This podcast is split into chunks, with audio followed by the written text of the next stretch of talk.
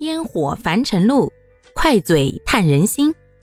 大家好，欢迎收听今天的快嘴唠家常，换个角度看生活。现在啊，都流行内卷，尤其是在职场上，那是各种花式的卷儿啊，卷王、卷心菜，各种卷的叫法呀，都已经五花八门了。职场的卷王呢？本着就是累死自己、熬死领导的核心宗旨，总是呢要作为最后一个离开公司的人。那不知道各位，你的身边有卷王吗？你有没有被他影响，导致自己越来越前进，或者干脆躺平，反正也比不过，直接摆烂呢？亦或者你就是那个卷王本王，就是那个走自己的路，让别人无路可走。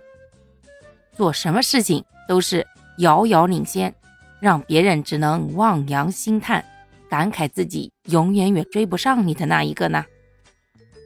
其实内卷这个事儿吧，只要不太过度，基本上还是属于一个良性竞争的状态的时候呢，是对于整体的氛围和办事的效率有非常高的提升的。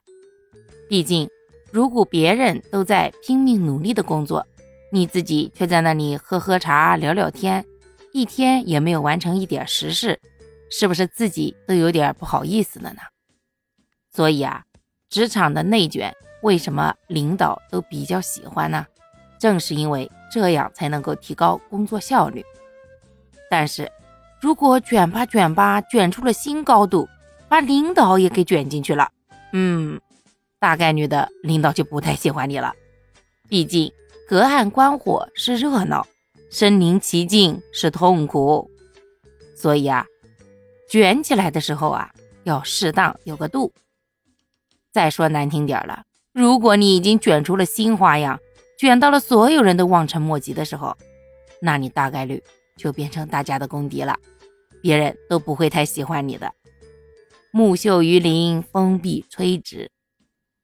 如果你总是鹤立鸡群的那一个，那你觉得鸡会喜欢你吗？除非啊，你就变成那只鹤，直接展翅翱翔，再也不跟他们待在一个圈子里。可惜这种想法是想的挺好，实现起来挺难的。毕竟，如果你能飞得走，又有多少人还愿意留在鸡群里跟那些鸡抢食吃呢？而且啊，卷这个事儿啊。往往体现在年轻人身上更多。一般到了一定的年纪以后啊，大家也就看开了。人生短短几十年，有什么必要那么拼啊？拼来拼去，把自己拼到了最后，不还是一个普通人吗？没必要啊，没必要。年轻人啊，有劲儿的时候使劲冲吧。老了老了，好歹还有个辉煌的曾经啊！好啦，感谢各位的收听，我们今天就分享到这里啦。各位有什么想说的话，或者生活中的困惑，欢迎在评论区与我互动留言，我们可以共同探讨如何换个角度让生活变得更舒服、更美好哦。